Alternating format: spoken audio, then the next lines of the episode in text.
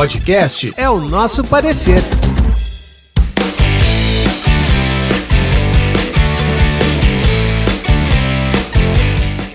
Sejam bem-vindos a mais um episódio do podcast É o Nosso Parecer. Eu sou Emerson Cristiano e eu comigo... sou Evandro Ximenes. É um prazer estar mais uma vez aqui com você, gravando é, mais um episódio, né? Desse podcast, desse projeto que a gente está aí é, tocando aí. E essa semana a gente só conseguiu gravar hoje, né? Isso. Dia 17 de outubro. Por gente... motivos justificáveis, né? Exatamente. Época de campanha da OAB campanha aqui da OAB Sobral, né? Subseção Sobral, a gente está acompanhando. E sexta-feira a gente foi lá na OAB Ceará, né? Registrar Exatamente. a candidatura do, do Ranulfo, Quando... marcar presença. Exatamente. A gente teve que fazer essa viagem na sexta-feira e acabou que não deu pra gente gravar na sexta-feira, que é o dia que a gente comumente, né, Isso. tem usado pra gravar. gravar.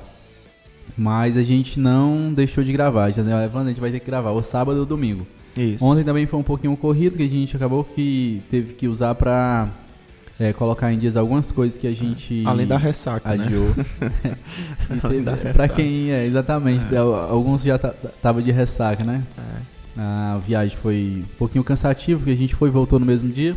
Isso. Chegamos duas horas da manhã, eu acho. Exatamente. Foi por aí. E aí a gente, é, então pronto, vamos gravar no domingo. A gente está aqui hoje para gravar, domingo, Isso. dia 17 de outubro. Exatamente 11h53 da manhã. Exatamente. E a gente pegou ali três assuntos, né, que a gente julgou ali bem, bem contundentes, que foi dessa semana que passou. O primeiro assunto que a gente vai conversar aqui é, são os ataques, né, do Ciro ao PT, ao presidente, ex-presidente Lula e à ex-presidente Dilma. O Ciro que tinha pedido uma trégua, né? Ele pediu uma trégua ali. Não durou nem um mês. Né? Exatamente. E ele mesmo foi quem é, atacou. Quem atacou, quem quebrou ali o pacto. O outro assunto que a gente vai conversar aqui é a reforma do ICMS, né? Para a questão do, da gasolina, do, dos combustíveis. Isso. Uma, uma reforma que os governadores estão criticando bastante, é. né? Quem e... quer passar é o Lira, né? O Lira e o Bolsonaro. Exatamente. Eles querem usar essa reforma para dar ali uma satisfação pública, né? Para dizer que estão fazendo alguma coisa em, em relação ao preço dos combustíveis. E a outra, a outra pauta da gente aqui é a chamada PEC da vingança, né? Isso. É uma PEC que está interferindo no Conselho Nacional do Ministério Público quer ter mais controle sobre os atos dos procuradores. Exatamente, interferir na escolha né, do, dos membros do, do, do Conselho Nacional. Do Conselho. Aí quem vai. Aí, hoje, eu acho que. Eu não sei quantos integrantes são, mas eles querem colocar. Vai para 17, salvo eram 15, engano. Eram 15, né? 15, vai, não, era 14 e vai para 17. Pronto, aí a, a maioria dos membros, quem vai escolher é o, o Congresso. Exatamente. É, na verdade não é maioria, vai é, anteriormente eram dois, agora vai para cinco. cinco. cinco. membros vão ser escolhidos pelo pelo Congresso. pelo Congresso. E algumas outras mudanças. A gente vai se aprofundar daqui a pouco nesse assunto que é muito importante, né? Eu tenho uma visão assim muito é, muito institucional, muito muito é, é garantista ali, muito Assim, eu vejo o Ministério Público como uma instituição muito forte, muito séria, que deve ser, pelo menos, né? E uma instituição independente. Eu sempre vou prezar pela independência e, e, e, o afastamento máximo possível do Ministério Público com a política. Porque ele tem que ter essa isenção, ele tem que ter essa, esse distanciamento para manter a autonomia dele. Daqui Isso. a pouco a gente volta aí e se aprofunda nesse assunto. Mas serão esses os três temas que a gente vai conversar hoje aqui no nosso podcast. E mais uma vez eu peço para você compartilhar com os amigos esse episódio. A gente está nas principais plataformas, né, é, de distribuição de podcast. A gente está no Spotify, no Deezer, no Apple Podcast, no Google Podcast e entre outros. Mas nas principais a gente está lá. E estamos também em vídeo no YouTube, né? E no nosso Instagram. Arroba é o nosso parecer. E lá no YouTube, o nome do nosso canal é O Nosso Parecer. Podcast é o Nosso Parecer. E fique com a gente, interage com a gente, opine. E a gente vai ter o maior prazer de estar aqui lendo é, a opinião de vocês e o comentário de vocês a respeito do, uh, do nosso projeto. Isso. É o nosso parecer. Podcast sobre direito, política, sociedade e cotidiano. A primeira pauta é o ataque de Ciro a Dilma e ao ex-presidente Lula. O, o Ciro, ele foi participar de um podcast, né? É, ele estava ali dando uma entrevista num podcast. E o que, que aconteceu? O, o Ciro falou que Lula teria conspirado, né? Em favor do é. impeachment de Dilma. Tudo, toda essa briga nasceu disso daí uma, um, um, uma acusação fi, assim, muito, muito contundente, né? E, e forte, né? Que, que, que, mexe demais ali com, com, a, com a estrutura do PT, que o, o PT ainda não absorveu, não digeriu, né? Não, e outra coisa, fica até meio contraditório, porque ele sempre disse que foi golpe, né? Acho que no, até no livro dele ele disse que é golpe, Sim. Sempre defendeu que é golpe e tal. Aí agora diz que o Lula estava por trás para é, ter o golpe. Isso. E sendo que ele foi um dos caras também que defendia que o Lula era vítima, né? De, de, um, de, um, de um golpe e tudo mais, de um, de um que coisa... não, não, não estava tendo direito a um, a um devido processo legal e tudo mais, e agora ele diz que tem certeza que o Lula conspirou é, em favor do impeachment da, da ex-presidente Dilma. E outra coisa não faz nem sentido, porque por que queria fazer isso? Para o partido se prejudicar. Exatamente. Poder, não faz o menor sentido. É, não, não faz, não faz. Foi ali uma, uma, um ataque descabido, impensado, não, não tem nenhuma lógica, né? Ele querer justificar que o Lula conspirou, eu tenho certeza que o Lula conspirou é, em favor do impeachment da Dilma, porque hoje o Lula tá ali novamente fazendo aliança com o Eunício, com o Eunício Oliveira e com, com Renan Calheiros e foram eles quem articularam o golpe. Não, não faz sentido. Não faz nenhum sentido, porque o que o Lula tá vendo é fechar, é criar uma coalizão para tipo assim, para viabilizar ainda mais a candidatura dele a eleição dele. O que o Lula tá fazendo é política. É porque assim, o, o Ciro, como ele não tá subindo nas pesquisas, né? eu acho que isso é uma estratégia dele para conseguir o eleitorado do, do centro, né? Porque ele quer ser a terceira via, o Ciro Gomes. Exatamente. Aí, como ele não consegue mais voto da esquerda, aí tem que conseguir voto da direita e daquela galera que um, um é muito ligado à política, né? Que é, geralmente é o, é o meio, né? Porque hum. geralmente 30% é do, do Lula, né? 30% ali do Bolsonaro e fica aquele, aquele restante ali. Sim.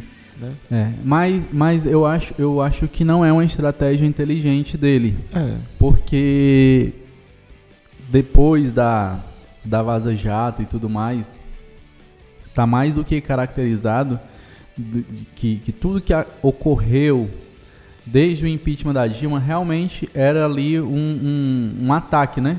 Um ataque ao Partido dos Trabalhadores, uma perseguição mesmo. Ficou, ficou muito claro isso. Eu acho era uma perseguição para tirar o PT do cenário época, político. Naquela época o ideal era, era esperar a Dilma terminar o mandato, né? E depois Exatamente. Eleições. Porque assim, eu não vejo como golpe o, impeachment, né? Eu, eu, acho que tu já pensa diferente. Eu, Sim. Eu não vejo como golpe porque foi respeitar todo o processo legislativo, né? Todo o procedimento ali para fazer o impeachment.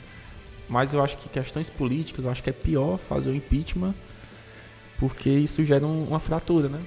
É muito melhor esperar a pessoa terminar o mandato e pronto. Por exemplo, caso do Bolsonaro, eu acho que se tiver um impeachment agora, se duvidar, eu acho que seria até pior. Eu acho muito melhor esperar ele terminar o mandato e já só falta um ano para a eleição. Isso. E, e, e, vida que segue. É, eu também eu não, eu não, eu não sou muito a favor de impeachment não, sabe?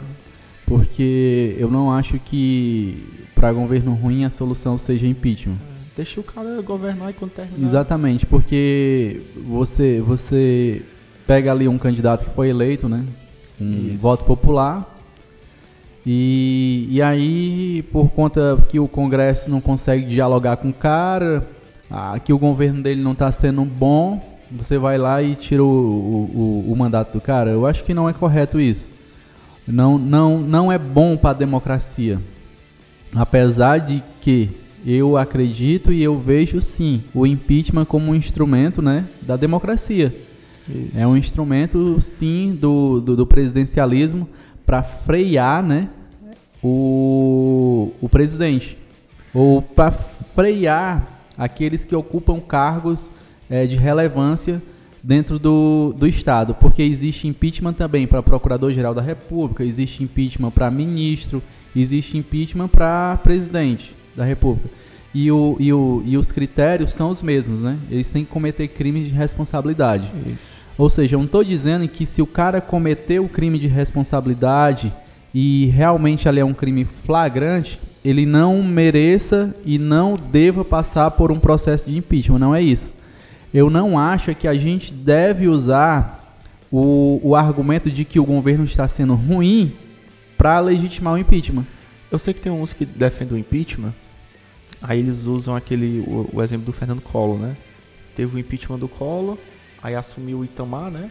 Itamar Franco, e o governo dele foi bom, do Itamar, né? É, mas... É, mas, não... eu, mas ali eu, eu, eu acho que também, eu acho que nunca deveria ter, ter impeachment, eu acho que a solução mesmo é, é terminar o mandato e não. E se resolve Eu defendo o impeachment, sim. O impeachment é um instrumento democrático previsto né, na, na, na, na, na, na Constituição, mas que para os crimes de responsabilidade. Porque assim, o, eu, eu não acho que o, o, o, o, o presidente da República ele, ele recebe um cheque em branco. Eu, eu não acho que é assim. Ele pode fazer o que ele quiser, que aí ele está garantido por quatro anos. Eu não, eu não penso que seja dessa forma. A gente tem que ter sim um instrumento é, um, um, instrumento ali para controlar né, as atitudes dele. Isso. Se tratando de crime de responsabilidade, sim, ele vai ter que responder o devido processo legal direitinho. E se for considerado que ele é culpado, aí sim você impeachment ele. Você tira Isso. ele do, do, do, cargo. Mas não para dizer, pô, o cara tá ruim, a política do, econômica do cara é ruim, o cara tá colocando milhões na miséria. Não, não, isso não é, não é motivo para impeachment. Infelizmente, não, é não, não, não deve ser motivo para impeachment. E aí, a, a questão do, do ataque. Eu queria ler aqui, mais ou menos aqui, como é que ficou esse essa briga, né, esse entre a Dilma e esse, né? esse bate-boca. O a Dilma, a Dilma, ela ela usou, né, o Twitter dela para rebater, para rebater é, as acusações né, que, que, o, que, o, que o Ciro fez. Né? O que, que, o, o que, que a Dilma postou lá no Twitter dela? Ela disse assim: Ciro Gomes ele está tentando de todas as formas reagir à sua baixa aprovação popular. Mais uma vez, mente de maneira descarada, mergulhando, mergulhando no profundo poço o problema para ele é que usa este método há muito tempo e continua há quase uma década com apenas um dígito nas pesquisas. É o que você falou, né? É, ela também está vendo é. que isso é uma estratégia dele para mudar ali, para subir um pouquinho ali na. Nos tá vendo votos. como uma estratégia política, mas ela ela ataca, não, mas ele está usando de, de mentiras, né? Para para ver se, se, se muda ali o, o, a posição dele na, na, nas pesquisas, ver, ver se ele consegue se projetar realmente como essa terceira via, como esse candidato que vai é, é, pegar esse eleitorado aí que nem. Que nem é, é, é porque assim, existe realmente uma parcela de pessoas que é ali do Bolsonaro, existe hoje uma parcela que está ali com Lula, e existe aquela galera que decide a política que eles não, eles não têm paixão por ninguém. Eles vão muito ali pelo que está proposto ali no momento. É, o, o, Bolsonaro ele foi eleito pelas mesmas é, pelas mesmas pessoas que elegeram a Dilma e o Lula. Ou seja, é, é, é essa turma que que elege presidentes aqui no Brasil. Aí o Ciro, o Ciro reagiu, né? Ele reagiu, ele falou o seguinte: depois que a Dilma falou isso, ele foi lá no Twitter e respondeu ela da seguinte forma: é... Deixa eu ver aqui, deixa eu ver se eu acho aqui esse tweet do, do Ciro. O que, que o Ciro falou? Ele falou o seguinte. Deixa eu ver se eu encontro aqui, rapaz. Ele falou que nunca mentiu, né? Ele, eu, eu não, eu queria ler a íntegra aqui do, do Twitter, mas eu não tô achando. Mas sim, eu achei interessante que teve uma repercussão bem grande de, de dessa bate-boca com a Dilma. Isso. Aí tem que ver se essa estratégia dele vai trazer é, benefícios a ele ou vai trazer mais prejuízo, né? Aí eu acho que que essa estratégia dele, para mim, faz sentido, né? Para mim faz sentido porque ele quer atingir um eleitorado que ele não ainda não tem. Porque o da esquerda ele já não tem. E essa galera de direita e de centro, ele tá tentando conquistar. Eu acho que esse foi um dos motivos de ele ter batido na Dilma. Né? E tacar logo na ferida, né? Que é essa questão de golpe. Porque toda vez que bate nesse negócio de que o Lula articulou por trás para tentar derrubar a Dilma, mexe com, com o partido. E, e, ele sabia que ia, fa ia fazer zoada, aí ele fez isso. Ele falou assim, ó. Quando a Dilma soltou aquele primeiro tweet, ele rebateu. Ele disse assim: ó, Na vida nunca menti, mas errei algumas vezes. Uma delas, quando lutei contra o impeachment de uma das pessoas mais incompetentes, inapetentes e presunçosas que já passaram pela presidência. Claro que estou falando de você, Dilma, escreveu Ciro. Aí aqui foi que as pessoas julgaram, né, um ataque desproporcional, né? É, e julgaram que ele foi misógino, que ele, entendeu? Assim, foi, foi muito, muito forte. Uma, uma, uma é, é o perfil dele, né? Isso. O Ciro ele tem esse perfil. Ele não mede as palavras e, e aí não, não ficou nada bom para ele. A internet toda reagiu, né? E reagiu de forma negativa, né? É, alguns, algumas pessoas foram lá e eu peguei aqui alguns comentários assim, aqui na dúvida se o ataque desproporcional de Cira Dilma é machismo ou misoginia. Ou se as duas respostas estão corretas. que nome a gente dá para homem que só tem chilique contra mulher? Ou seja, as mulheres atacaram, saíram em defesa da Dilma, né? Porque ele cresceu muito ali para cima da Dilma, ou seja, é aquele cara que, quando tem uma oportunidade, ele cresce muito para cima de uma mulher. Se fosse com um homem ali, talvez ele não teria agido da mesma forma, né? É. Mas para ele é muito fácil atacar uma mulher. Aí, é, outro, outro, outro, outra pessoa comentou lá no Twitter. Diz assim, informe. Ações da Air France disparam após sapatadas de Dilma em Ciro Gomes.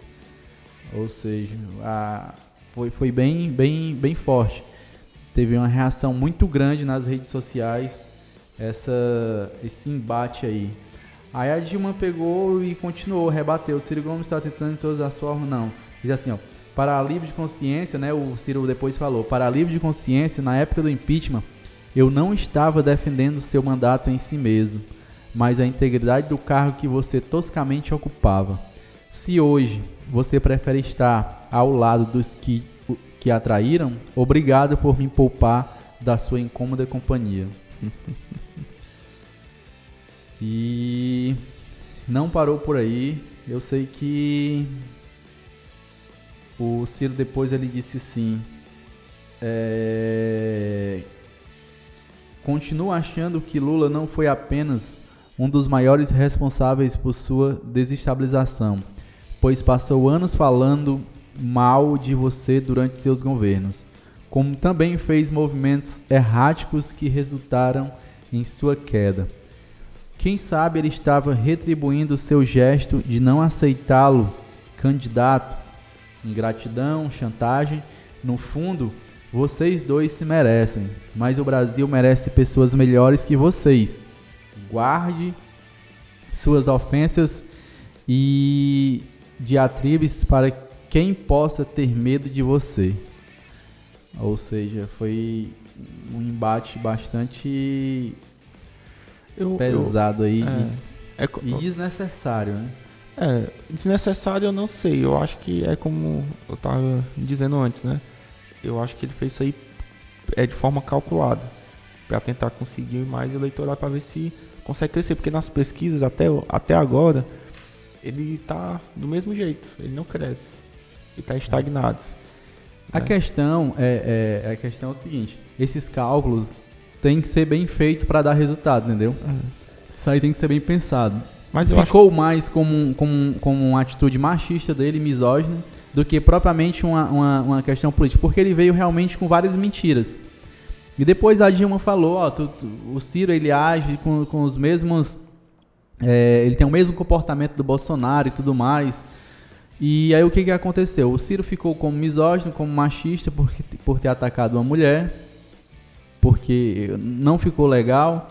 Ele, eu acho que ele não vai crescer nas pesquisas por causa disso, porque ele diz, é, é, é, porque não, não tem cabimento nenhum dizer que o Lula conspirou contra o mandato da Dilma, conspirou a favor do impeachment. Conspirou para quê? Para passar 500 dias preso? Que é. vantagem ele teve com isso? Para o partido ter chegado no, no, no, quase ali no fundo do, do poço? Pois é, além de perder o poder, né? além de perder o poder, perdeu inúmeras capitais, né? É, é, prefeituras de capitais no Brasil, perdeu inúmeras cidades, perdeu é, é, vários deputados. Enfim, não, não faz nenhum sentido. Era, foi só um ataque gratuito. E aí eu, eu não sei se isso aí vai, vai trazer é, algum benefício para ele eleitoral. Eu, eu não consigo ver, sabe? Eu acho que o Ciro está errando demais nas estratégias dele. Eu acho que a solução não é o ataque. Se ele diz que, ah, tipo assim, ah, o Brasil tem que acabar com esse ódio. Ele sempre fala isso, né? É o ódio, o ódio está instalado no Brasil, mas ele vem também com a campanha de ódio. Porque assim, eu acho que quem está por trás. Não, acho não, né? Quem está por trás da campanha é dele Santana. é o João Santana. Exatamente. Eu acho que esse, que esse movimento que ele fez foi. Com certeza foi um, tem um dedo ali do, do João Santana. Agora, agora sim, a gente tem que se lembrar que o, o, o marqueteiro do Ciro agora, né? Ele foi marqueteiro do, da, do, do Lula e da Dilma na época que eles ganharam. Ou seja, não, não é uma pessoa qualquer. Agora tem que ver se vai vingar essa estratégia do, do João Santana. Aí quem, quem vai dizer é o tempo. A gente só vai saber próximo ano. Né? Porque assim, se o Ciro ele não crescer, com certeza ele não vai nem pro segundo turno. Porque o, o, a candidatura dele vai derreter. E principalmente agora que vai entrar o Datena, né? Ele, ele saiu do programa e já disse que vai ser candidato a presidente. Vamos ver se ele vai continuar é, com esse discurso. Aí tem o PSDB, que provavelmente eu acho que vai ser o, o Leite. O Dória não, não consegue, eu acho o Dória mais fraco. E o Leite, e o Leite tem pouca é, reprovação. Pouca rejeição, né? Pouca rejeição. E além desses dois, é, ainda tem os outros candidatos, né? Que vão sair aí. Talvez o Mandetta, talvez o Moro. E eu tava vendo o podcast do, do Cabo da Ciolo. O Cabo da Ciolo já disse que é pré... Pré-candidato. Pré-candidato. Só tá esperando um partido acolher ele. Pronto. Né? Eu, acho, eu é. acho que assim, Evandro, vai... É, eu acho que o Ciro encabeçar a terceira via tá muito difícil. É. Tá muito difícil porque quem é que eu vejo do outro lado? Quem está do outro lado, né? A gente tem o, tem o Mandetta. Isso. Tem o Moro, o Moro né? tem o Datena, tem o Eduardo Leite. Isso. Eu acho que esses são os principais. São os principais. Aí o que que acontece? A gente já até conversou sobre isso. O Mandetta, ele disse o seguinte: eles estão conversando com todo mundo. E nesse grupo, quem quiser apoio tem que estar disposto a apoiar. Ou seja, ninguém tá nesse grupo ali pode dizer assim, ó, eu venho para cá para ser cabeça de chapa. O Ciro diz que não abre mão. Ele não Isso. abre mão, ele quer ser cabeça de chapa. Então, fica complicado. Porque lá eles, eles vão ver o seguinte, vão ver quem é que tem melhor desempenho, quem tem mais chance e vão apoiar esse candidato. Isso. E aí, é, tem a questão também lá do bolsonarismo, né? Essa terceira via, é, pelo menos essas pessoas que a gente está falando, o Datena, o Mandetta, o Eduardo Leite e o Moro, são bolsonaristas arrependidos. Né? Isso. São pessoas que estavam ali com o Bolsonaro e em algum momento eles se afastaram do, do Bolsonaro. E já por... o Ciro é mais vem da esquerda, né? E tá se aproximando da direita agora. Eu não sei se ele teria espaço no meio dessas é. pessoas aí, no meio deles aí. Cara, e eu acho que o Ciro é. vai ficar isolado. Assim, o, o Ciro conseguiria se ele con conseguisse convencer aquela galera da terceira via, por exemplo, o nome deles, né? Ser vice dele, que eu acho muito difícil. Porque assim, se ele conseguir fazer isso aí, eu acho que ele, ele consegue. Né? Negócio quem que vai ab abrir mão da candidatura. É, é, é, Esse é um dos problemas. É. Poderia. Eu não sei, eu não sei se. se. se ali teria ali, não sei, eu não, eu não consigo ver, por exemplo, o Sérgio Moro, vice-candidato do Ciro, vice-presidente é. do Ciro. Eu acho que o Sérgio Moro não vai ser candidato. Porque o Sérgio Moro tem a questão ali pessoal com o Ciro, né? Eles já Isso. brigaram. Até você falou que Isso. ia receber o Moro na bala, né? O, o PSDB, é, eu acho também tem um probleminha com o Ciro ali. Eu não sei como é que tá hoje a relação do Ciro com o Tasso. É, tem que ver também. O, o, apoio do PSDB ao Tasso, Ciro depende tá do Tasso. O, o Tasso tá apoiando o Leite. É. Pois é. E aí, o Eduardo Leite, eu acho que se sairia, iria se sair melhor do que o Ciro nas eleições. Eu consigo ver isso, sabe? Se colocar o Ciro e o Eduardo Leite, eu acho que o Eduardo Leite se sai melhor. Então acho que o PSDB não vai não vai abrir mão assim dessa candidatura fácil não. Aí eu acho que seria mais fácil da Atena ir serviço do Eduardo Leite, o, o Moro serviço do Eduardo Leite ou vice-versa, do que o Ciro. Ou seja, tu acha que o, o Eduardo Leite tem mais chance de virar a terceira via? Eu acho, eu acho porque é o seguinte, o Eduardo Leite, ele tá ali em um colégio eleitoral maior do que o do Ciro, né? Uhum. O Ciro, ele tem força aqui no Nordeste. Mas não tem força no Sul, Sudeste. Exatamente, nem em Minas, né? Que são os três Isso. maiores colégios eleitorais do Brasil. E para o cara pensar em, em chegar na presidência do Brasil, ele tem que ter força nesses três colégios eleitorais. E o Ciro já se demonstrou por mais de uma vez um candidato é, limitado à região Nordeste, né? Ele tem aqui. E aí, o, o, o jogo fica mais difícil para ele, o Lula candidato. Porque o Lula também tem força no Nordeste. Aí complica aí. Aí né? complica, porque é. se o cara já não tem. Já, a força dele é só aqui, aí ele vai dividir força com, com o Lula, Lula. Que é forte aqui também. Exatamente. Aí, eu, aí tem a questão também do Bolsonaro, que está andando muito aqui pelo Nordeste, e a gente já viu que é, na última eleição ele teve uma aceitação acima do esperado. É. Ah, não, o Bolsonaro perdeu no Nordeste, perdeu, mas ele tirou muito voto. Pois é. Tirou muito voto. Então, isso aí tem que ser levado em conta. E ele tem muito voto na região sul-sudeste, né, o Bolsonaro? Exatamente. Sul e sudeste, ele tem muito voto ainda, principalmente ali também aquela questão ali centro-oeste, né? O isso. Mato Grosso ali, né? Aquela região, região todinha do centro-oeste. Do, do, do, do, pessoal do agronegócio, isso. que está muito ainda alinhado com ele, é, que está continua ainda é, é, firme ali na base dele. Então eu não sei se o Ciro vai conseguir engrenar essa, essa, essa candidatura dele. Eu acho que o melhor desempenho do Ciro mesmo vai ficar aquela de, de 2018 ali, que ele ficou com, com os 12%. Porque assim, se o Eduardo Leite conseguir ser o, a, o, o nome da terceira via, né? Aí eu acho que vinga, né? Vinga. Exatamente. Vinga. Agora o negócio é ele conseguir. É porque, e assim, eu estou analisando aqui só mais a questão mesmo de cenário político, não estou nem analisando a capacidade né, do Ciro. O Ciro é, é. é preparado, a gente sabe que é um cara é, é extremamente assim competente, mas ele também tem contra ele a questão emocional, né? Ele tem um perfil bastante ele é autoritário. É eu, eu vejo desequilibrado. Né? Exatamente, eu vejo um perfil autoritário nele. Ele, ele não sabe lidar muito bem com quem discorda dele, né? Isso. E, e, não é legal, não é legal. Isso aí não é, não é uma coisa que não é um, um, um comportamento democrático, republicano, né? É, qualquer pessoa que discorda do Ciro, ele vai pegar nome de picareta, é, é, é, é de, de, bandido, de, de mau caráter. Basta você discordar um pouquinho do Ciro que você já vai ter esses adjetivos sobre você. Então, é, tem essa questão que, as, que ele acaba que expulsa as pessoas. A, pré-campanha dele aí a gente está vendo como é que é. Uma, uma pré-campanha de ataque, né? Tá atacando, atacando, atacando, atacando.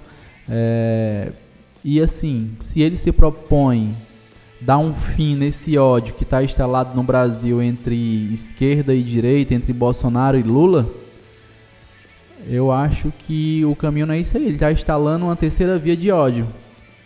Porque os eleitores do Ciro também estão muito inflamados. A galera vai lá e segue o comportamento dele. O que ele fala, a galera reproduz ali nas redes sociais. E com a mesma intensidade. Com né? a mesma intensidade. O cara se sente representado. Oh, vamos lá, meu presidente está falando aí, vamos lá. Então fica, fica complicado o Ciro querer construir essa terceira via, essa saída com, dessa forma, né? Quem Eu acho. é o tempo, né? A gente vai saber mais no próximo ano se realmente vai vingar né, essa estratégia dele ou não.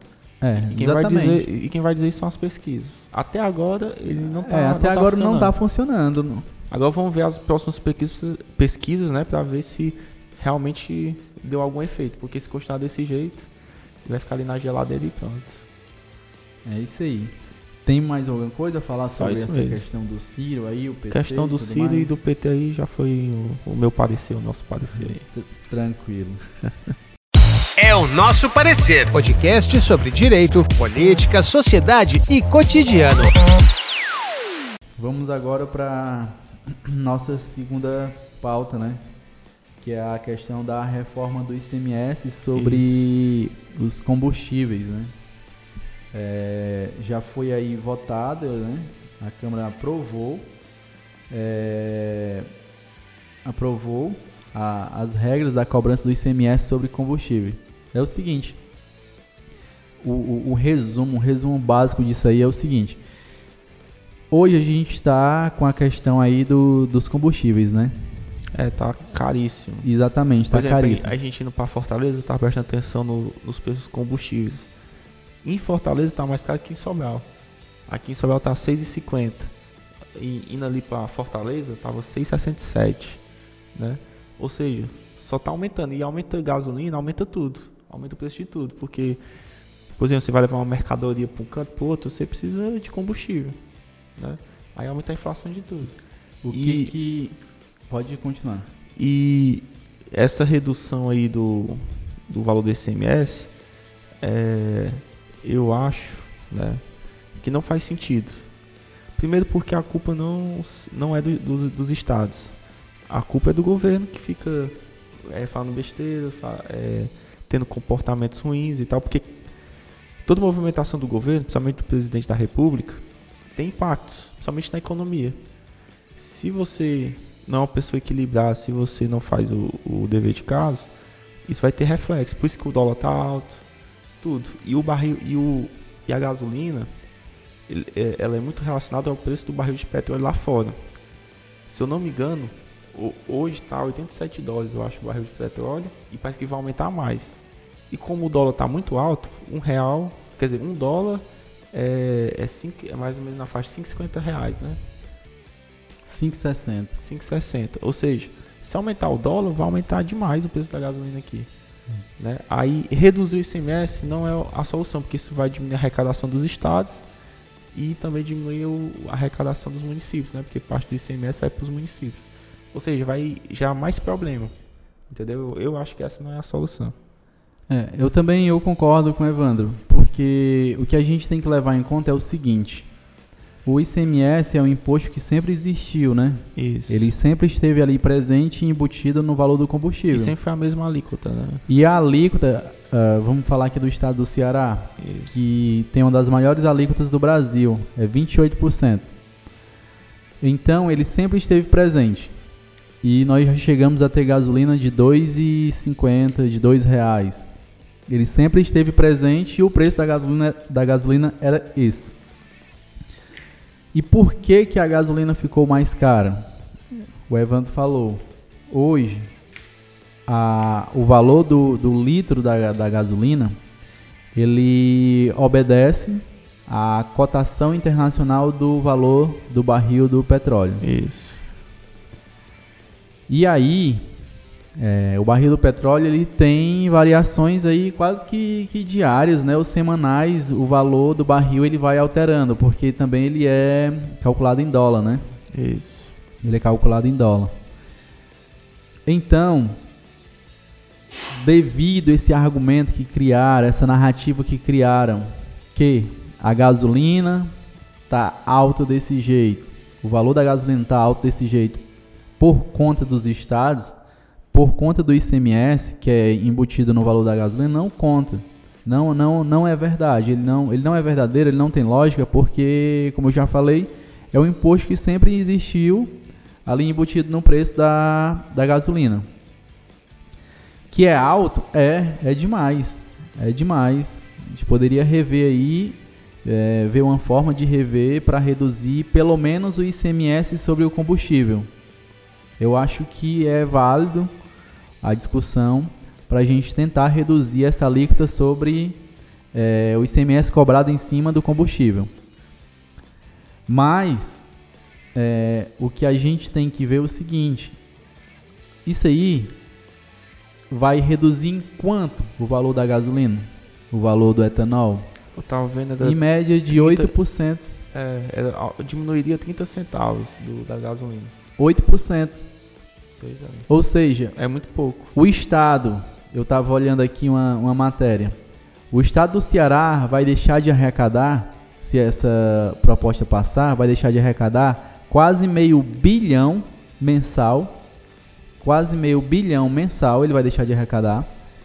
O contribuinte vai ter uma economia de 8%, de 30 centavos, sobre o valor do litro da, do, do combustível.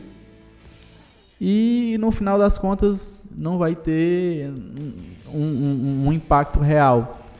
Uma, uma, uma, uma, redução significativa no, no, no, valor do preço do Não, e, e, a, arrecada, e a arrecadação do, do Estado diminui consideravelmente, né? Consideravelmente. Na cifra, na cifra de bilhão. Aí isso vai faltar no orçamento do, do Estado. É. E eu vi mais. E é, é pior. O, o que, que vai acontecer? Como a gasolina ela já está lá no teto, o valor dela lá no topo, a nossa margem de redução fica muito baixa. E o que, que vai acontecer é que daqui a um tempo a gasolina vai subir mais e daqui a pouco a gente vai continuar pagando o que a gente estava pagando hoje. Pois é. Deu para entender? Entendi. Hoje a gente está pagando o quê? 6, 6 e... 6,50. 6,50. Aí reduz. Reduz. Aí reduz. o preço lá fora aumenta e fica do mesmo jeito. Isso, aí vai subir, a gente volta a pagar, se reduzir o 30 centavos, a gente vai ficar pagando 6,20. Aí a gente daqui a pouco vai voltar a pagar 6,50 de novo.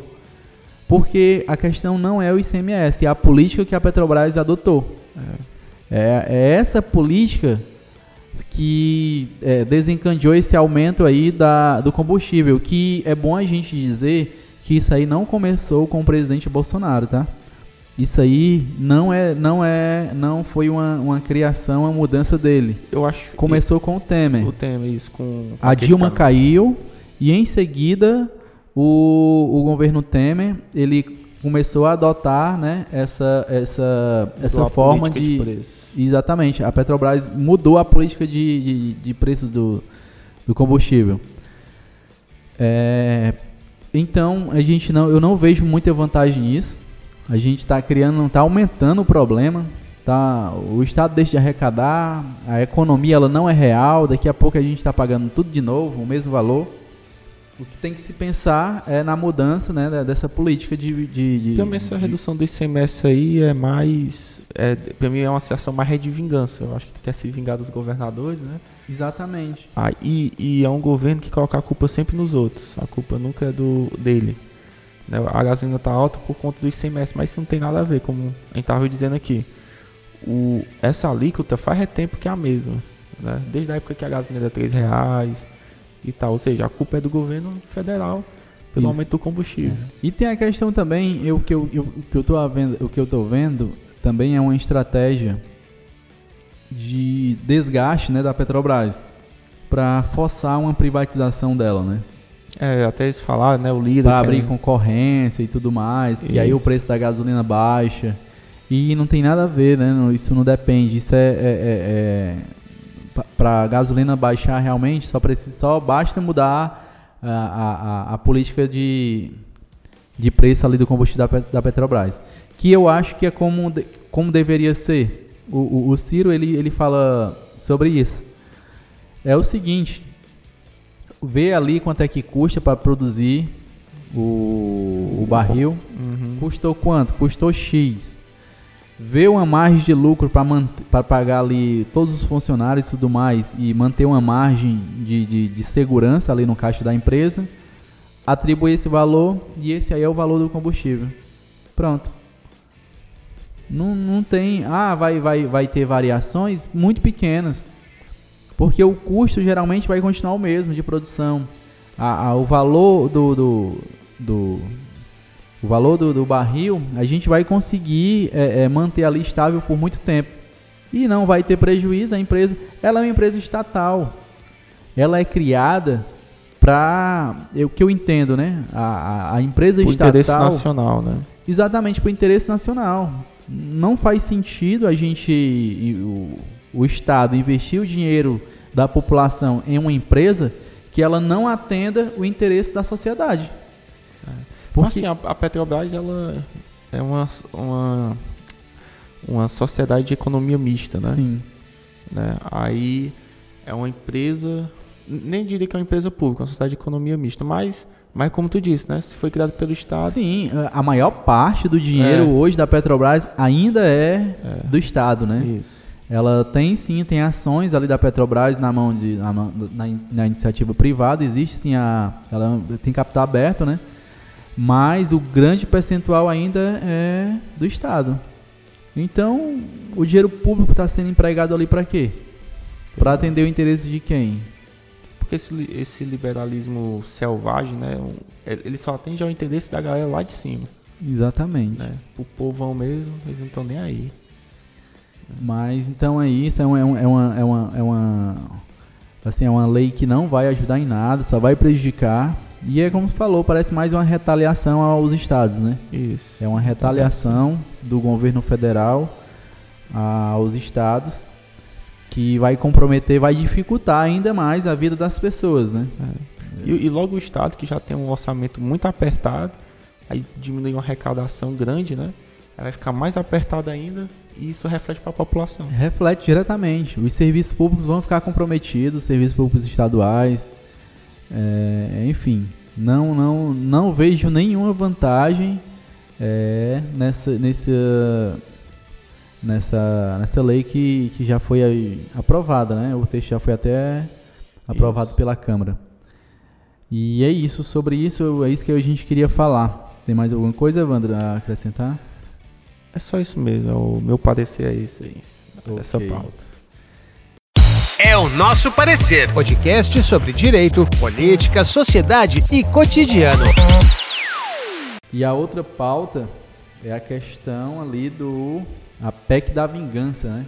É, do que trata, do que se trata essa PEC, né? É o seguinte, o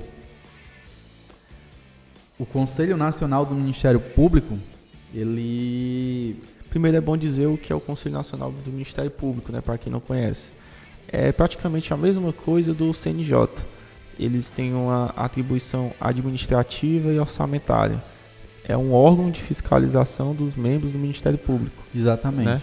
Eles não eles eles não podem atingir, como é que eu posso dizer assim, atividade fim, né? Aí nessa PEC da vingança eles querem também se também. meter na, na, atividade física. Exatamente. Né, que eu, eu, já acho um exagero. Mas eu acho importante ter mais gente representando o Congresso Nacional, porque o, o Ministério Público, para mim, eu acho é um do, para mim nem é uma instituição, é um poder, para mim é um quarto poder o Ministério Público. Eu acho que Exatamente. força. Eu acho que tem que ter mais fiscalização em relação aos promotores, né? Aos procuradores da República e tal. Eu sou do ponto. Eu, eu acredito na, na independência total e plena do Ministério Público. O, o Ministério Público, ele realmente, como eu já falei lá na introdução, ele tem que ser um órgão muito forte e independente. É, mas a independência do, do, Ministério Público, ela não pode ser confundida, né? Também ali com, com usar dessa independência para perseguir pessoas, para perseguir políticos e, e usar dessa independência para para para para fazer para fazer política ou é. injustiça, é. né? Porque foi tudo isso aqui, essa, essa, essa questão aqui, ela é chamada de PEC da vingança, por quê? A questão da Lava Jato. A Lava Jato foi uma operação que colocou em xeque, ali colocou em, em dúvida o comportamento e a posição e a função do Ministério Público. Porque a, a operação, ela sim, ela descobriu bastante coisa, né? Descobriu é, bastantes casos, casos de corrupção. Muitas pessoas foram ali investigadas, foram punidas, mas teve também a questão dos exageros, né? Cometidos pela Lava Jato. O que deveria ter acontecido naquele momento era a responsabilização dos envolvidos. O, no caso ali, o Deltan Dallagnol, né? é, ser responsabilizado por tudo pelos excessos que ele cometeu. Mas ali eu acho que e a questão houve, da Lava né? Jato, eu acho que o, o, principal responsável pela Lava Jato ter, ter feito aquelas injustiças, né? Não, não é, respeitado o devido processo legal foi o próprio judiciário, né? Sim. Porque o judiciário é uma forma de controle do Ministério Público. Exatamente. Né? exatamente. Ele não precisa aceitar tudo que o é, Ministério é, Público mas faz. Aí, mas aí a gente está entrando aqui no. Mas eu entendi. Ah, o, tipo que puniu, o conselho, o conselho é. do Ministério Público deveria ter punido. Isso. E não fez nada. Principalmente eu me lembro da época do quando o Bolsonaro em 2019, bem no começo, quando eles foram definir o presidente do, do Senado, eu me lembro do, do Deltan tentando interferir nas eleições. E isso, querendo ele... fazer de tudo por Renan Calheiros não não ser eleito. Não ser eleito. Isso não é função do Ministério Público. Exatamente, é. exatamente. E, é, e, e, é isso que a gente está falando. O cara tem independência, o cara tem é. independência, mas não é para isso. isso. A independência do Ministério Público é para ele se manter ali longe e afastado da política e fazer o papel dele de defender o Estado. Que deixe que a política, os atores políticos façam políticas e que eles cumpram o papel institucional deles. E outra coisa, quando você entra no Ministério Público, você já não é uma pessoa normal, comum, né? Sim. Você está num cargo muito importante. Você já entra sabendo que você estando naquele cargo, você não pode fazer política. Se você quiser fazer política, saia do cargo e vá fazer, né? Não pode misturar as coisas. E isso foi, foi o que, aconteceu. Foi a grande crítica que fizeram ao, ao Ministério Público, né? Isso. Em relação ao comportamento, né? Ao Ministério Público, não, ao Conselho Nacional do Ministério Público, em relação a, aos procuradores da Lava Jato, em especial ali o Deltan Dallagnol, que não deu em nada, né? Ninguém fez isso. nada. E aí agora a política quer dar, quer, que tá fazendo o que? Tá querendo é é, é, é, é, atacar o Ministério Público e dizer assim, não, calma aí, a gente vai começar a interferir mais aqui, porque vocês não, não, não são dono do mundo, ou seja, mas é, é ruim. Essa interferência política eu acho muito prejudicial. Eu, acredito que o Ministério Público tenha que ter a sua independência, a sua liberdade, acima de qualquer coisa. Isso aí é algo inegociável. É, também eu vi o, o, o que é o, a proposta prevê que o que o Congresso elabore até o código de ética do dos e eles não têm não código de ética? Não, tem, né? Tem, mas, mas as alterações eles sugeriram ah, entendi. as alterações e tudo mais. Eu, eu acho que deveria ficar bem explícito. Eu não sei se tem. É, procurador que fizer política era para ter uma punição severa, sei lá, ficar um mês afastado, dois meses, sem remuneração, né? Porque é como eu estava dizendo, membro de poder não são pessoas comuns, né? Juiz, promotor, procurador, não são pessoas comuns porque ele, eles têm a máquina na mão e aquilo é uma vantagem muito grande, entendeu? Demais. Se demais. você quiser fazer política, se afaste, do cargo público. Foi uma e, coisa e que fazer, a gente estava conversando na reforma política, né? A questão da quarentena. Isso. A, quaren a, quarentena, se o cara é, é realmente uma pessoa séria, ele tem que defender isso. O cara não pode usar o Estado, a máquina pública, para fazer política, para se beneficiar. Porque fica se promovendo. Para se promover. É. Isso, é, isso é algo totalmente imoral, isso é, não, é falta de ética. Isso. Não tem problema nenhum o cara ser, ó, sou procurador e eu quero ser senador. Tudo bem, é legítimo, venha, você será bem-vindo, mas vamos respeitar aqui uma quarentena de 4 anos, de 8 anos, porque é muito bom o cara ter um cargo desse aí de procurador e sei lá, e, e, perseguir um adversário político dele dentro do estado dele. E ele tem força para isso. E ele né? tem força. É. E ele tem força para isso. E aí, cara, o cara, o cara, o cara já entra ali numa posição de, de vantagem e colocando já o outro como suspeito. Isso. Porque o, o Deltan, né, queria ali com a. Ele tinha fins políticos, né? Ele, ele é um Moro. Mas o mais escandaloso é o Moro, né? E, pe, e pegou ali e pegou ali o principal adversário dele e colocou, colocou na, cadeia. cadeia. E ainda participou do governo que foi beneficiado por Exatamente. isso. Exatamente. Né? Que é um foi, escândalo. Ficou muito claro, isso ali é um escândalo, é um, um escândalo. absurdo total. E aí eu também eu tenho que concordar com você a questão de que cabe também ao judiciário é, colocar freio. Eu acho que o judiciário é o, é o principal, porque o judiciário tem força para controlar o Ministério Público. Porque o Ministério Público, até é. a gente conversando, eu falei, o Ministério, o Ministério Público ele não julga. Pois o Ministério é. Público não condena. O Isso. Ministério Público denuncia. Pede, né? Ele o... pede, ele oferece denúncia. Mas quem tem a caneta mesmo é o juiz. Quem tem a caneta é o juiz. E é. o juiz é que tem que frear. Isso. O juiz, ó, isso aqui não. Eu acho que o CNJ era que era para ter um, um, uma força maior do Congresso, né? Para controlar os atos de juízes. Uhum. Porque eu acho que um, um juiz é muito. Um mau juiz é muito mais maléfico para a sociedade do que um promotor ruim, entendeu? O caso é o, é o Moro. É. Na verdade, já existe, né? Eu, essa interferência política eu vejo no CNJ a partir do momento que o, o presidente do, do STF, né? Isso. É o mesmo presidente do, do, CNJ. do CNJ. E o presidente do STF ele é uma indicação política. Isso. Então, o, é. o, o, o presidente do, do, do, STF não, o, o membro do STF, o, o ministro do STF ele vai por indicação política. Então, não sei, é, já, já, já existe esse controle político, que para mim é um, certo controle político, sabe? É.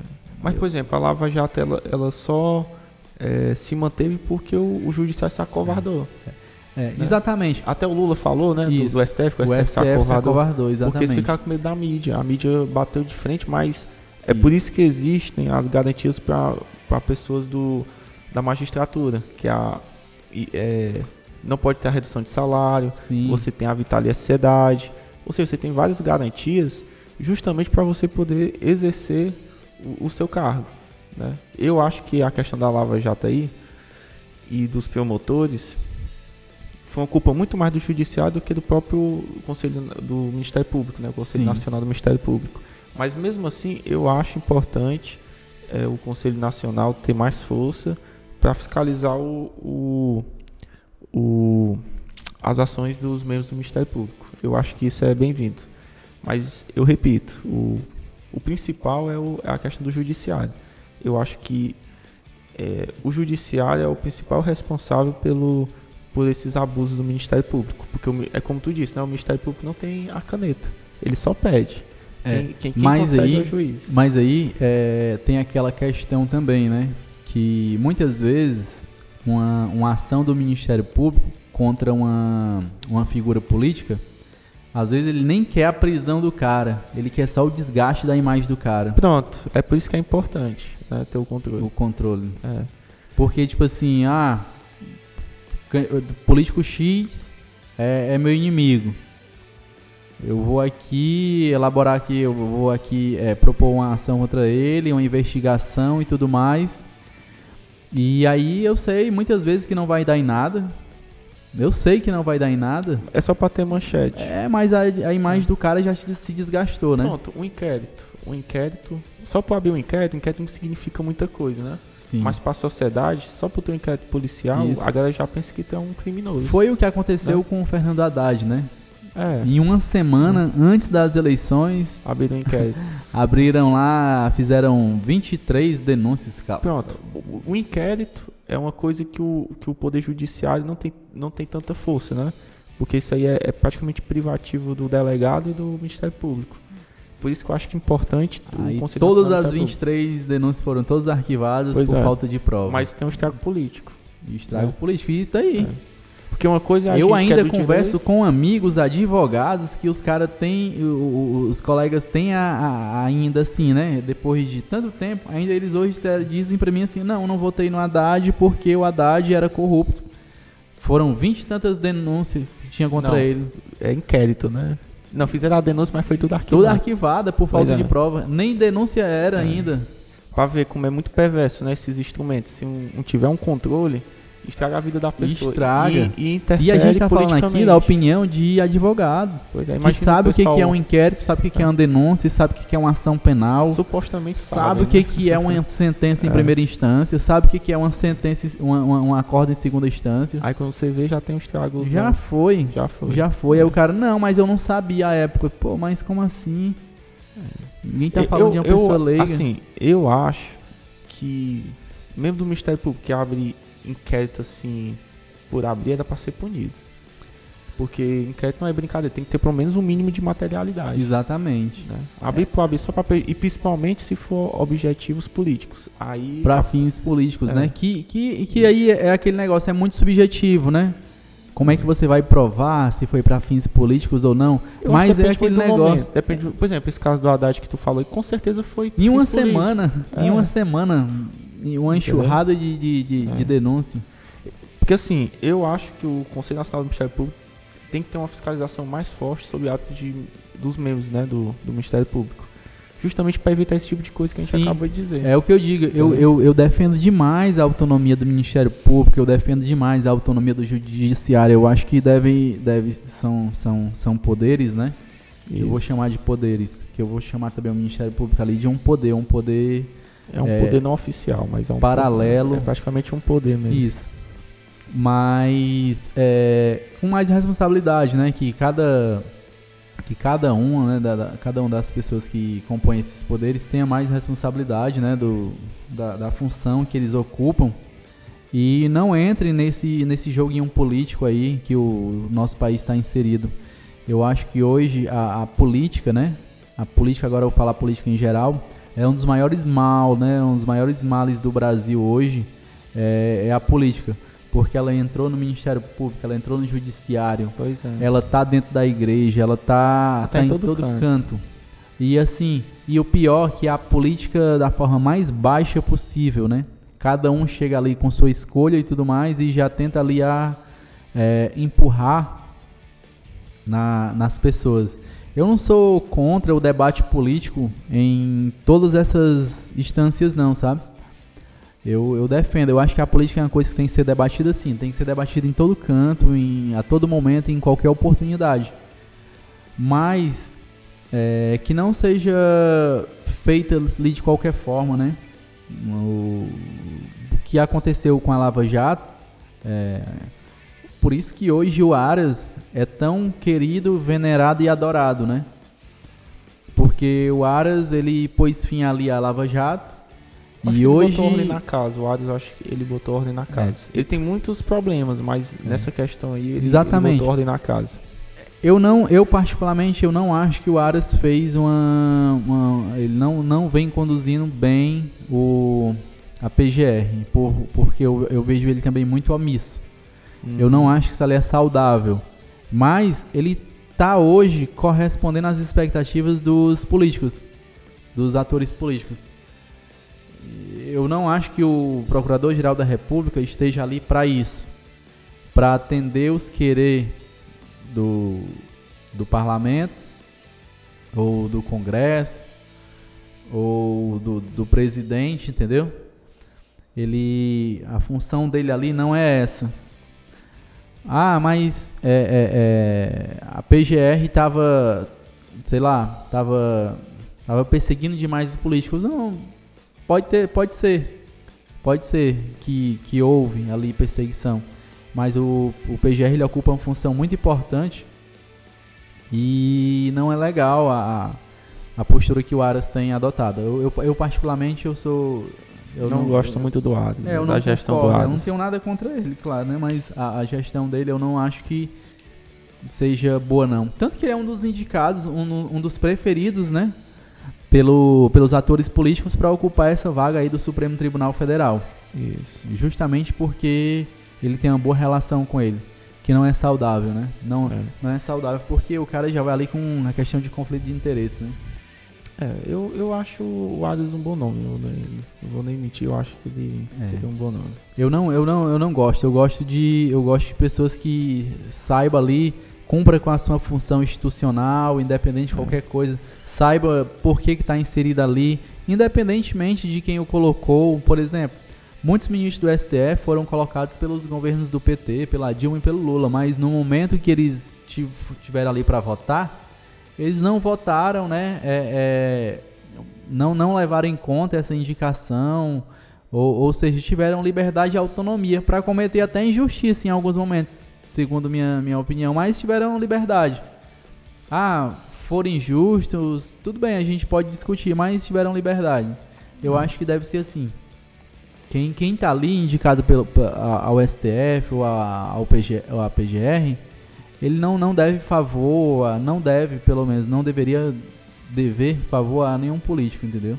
Quando chega ali, não, vou cumprir a minha função. Minha função constitucional e acabou. Assim. Exatamente. E é isso aí. Esse, essa é a nossa terceira pauta e a gente. Eu tem mais alguma coisa? Eu acho que é só isso. E só isso aí, né? É, são essas três pautas. Pronto, isso mesmo. Pois aqui a gente finaliza mais um episódio do nosso podcast. É o nosso parecer, esse aí é o nosso parecer de hoje. E Compartilhe esse episódio com seus amigos, pessoas que possam se interessar por esse assunto.